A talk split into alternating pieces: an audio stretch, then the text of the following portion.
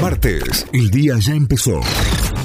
Y esto es lo que tenés que saber para arrancar en Notify. Vamos ahora sí a las noticias, auspiciados por Cordies Mixo. Encontralos en Avenida O'Higgins 5450 en el Paseo de Compras Las Catalinas. También podés seguirlos en Instagram como cordies.mixo para enterarte de todas las novedades. Noticias que llegan desde nuestra web notify.com.ar. El fiscal Luciani pidió 12 años de prisión para Cristina Fernández de Kirchner en la causa conocida como Vialidad Nacional. Diego Luciani además solicitó para la vicepresidenta la inhabilitación perpetua para ejercer cargos públicos y el decomiso de sus bienes objetos de investigación.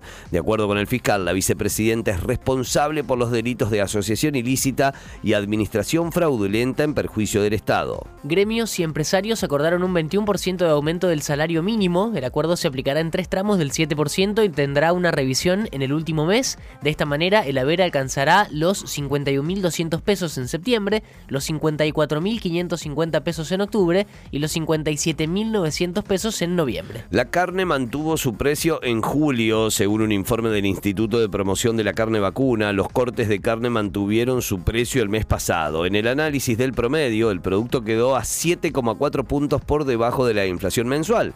Incluso en la comparación interanual, el incremento fue del 59,6% frente al 71% interanual de la inflación. Ordenaron pericia interdisciplinaria a la enfermera Brenda Agüero, el fiscal Raúl Garzón, que el viernes detuvo a la enfermera y la imputó por los presuntos asesinatos de dos recién nacidos en el Hospital Neonatal de Córdoba, decretó la realización del peritaje multidisciplinario con el fin de determinar su imputabilidad, pero no se ha podido avanzar porque la acusada aún no tiene abogado defensor. Talleres empató y sigue sin levantar cabeza en el campeonato. La T igualó sin goles ante Platense por la fecha 15 de la Liga Profesional. El arquero Alan Aguerre le tapó un penal a Mauro Zárate y Rafa Pérez salió lesionado sobre el final del partido.